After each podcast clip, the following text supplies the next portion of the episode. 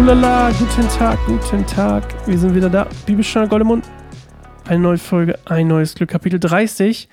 Jetzt, wir kommen aus dem, was Hiob alles hatte. Ne? Ihr erinnert euch, Kapitel 29, das, äh, was er alles hatte, ähm, wie glücklich er war und wie angesehen er war. Und jetzt, in dem Kapitel, dreht er das Ganze um und redet von seinem gegenwärtigen Leid. Und was all das, was er vorher beschrieben hat, beschrieben hat, wie sich das alles gewandelt hat zu jetzt. Und genau das hören wir zuallererst. Bis gleich. Doch nun verspotten mich Leute, die jünger sind als ich, junge Männer, deren Väter es kaum wert gewesen wären, meine Hütehunde zu begleiten. Wozu könnten sie mir auch nützen? Ihre Kraft ist verbraucht. Erschöpft durch Mangel und Hunger nagen sie das dürre Land ab. Sie vegetieren dahin in der einsamen und unfruchtbaren Steppe. Sie pflücken Salzkraut von den Büschen ab und ernähren sich von der Ginsterwurzel. Sie wurden aus der menschlichen Gemeinschaft vertrieben, und die Leute rufen hinter ihnen her, als wären sie Diebe. So leben sie nun in unwirtlichen Schluchten, in Höhlen und Felsen. Brüllend kriechen sie durch das Gebüsch und drängen sich unter dem Dornengestrüpp dicht zusammen. Sie sind eine dumme Bande, ein namenloses Gesindel, das man aus dem Land hinaus gepeitscht hat. Und nun verhöhnen mich diese Leute mit Spottliedern. Sie machen sich über mich lustig. Sie verachten mich und meiden meine Nähe und scheuen sich nicht, mir ins Gesicht zu spucken. Weil Gott mich wehrlos gemacht und erniedrigt hat, halten sie sich mir gegenüber nicht zurück. Diese Brut wendet sich offen gegen mich. Sie treiben mich vor sich her und schütten auf meinem Weg einen Wall auf, um mich zu belagern. Sie reißen meinen Weg auf um meinen Untergang zu beschleunigen, und niemand hält sie auf.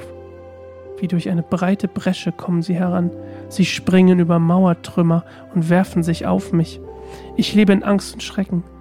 Meine Ehre wurde vom Sturmwind weggeweht, und mein Glück hat sich wie eine Wolke verzogen.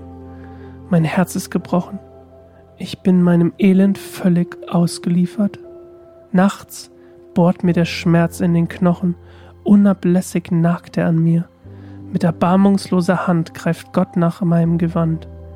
Er hat mich am Kragen gepackt und dreht mir die Luft ab. Er hat mich in den Schlamm geworfen.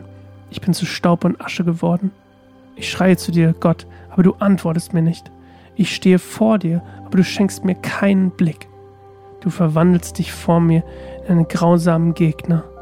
Du verfolgst mich mit deiner großen Macht. Du überlässt mich dem Wind, er wirbelt mich fort und im Toben des Sturmes lässt du mich vergehen. Ich weiß, dass du mich in den Tod schickst, dorthin, wo sich alle Lebenden versammeln.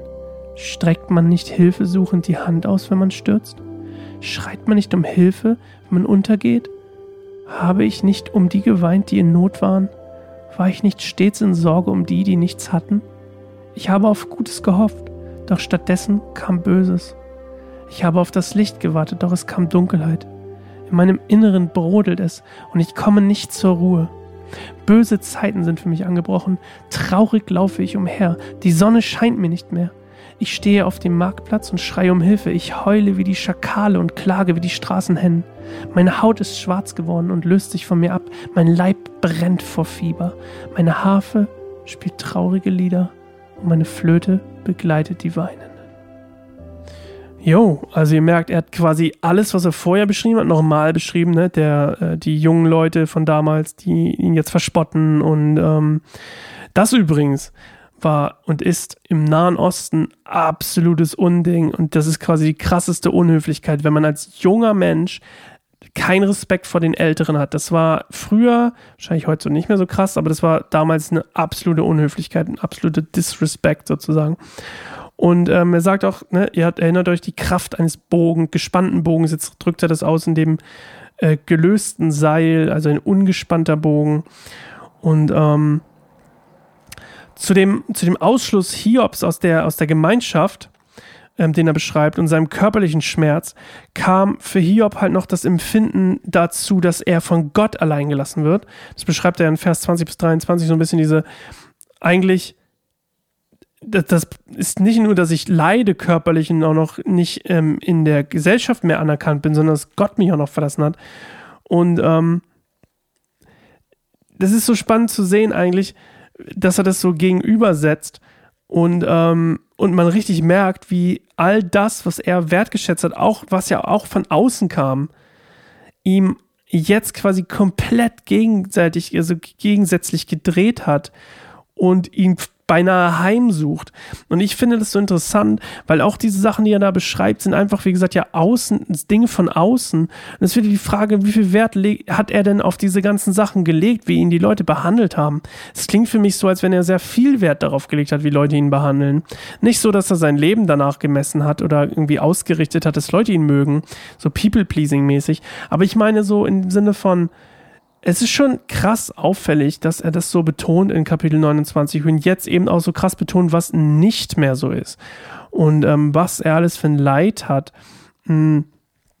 Und das ist schon, ich finde das ein bisschen auffällig und ich freue mich drauf, den dritten und letzten Monolog zu hören, bevor wir dann tatsächlich zu einem neuen ähm, Hauptdarsteller unserer kleinen ähm, Serie hier kommen, nämlich zu Elihu, aber der kommt erst, äh, der kommt erst übermorgen. Morgen erstmal Kapitel 31 ähm, und da geht es nochmal um die Unschuld von Hiob. Bis dahin, tschüss.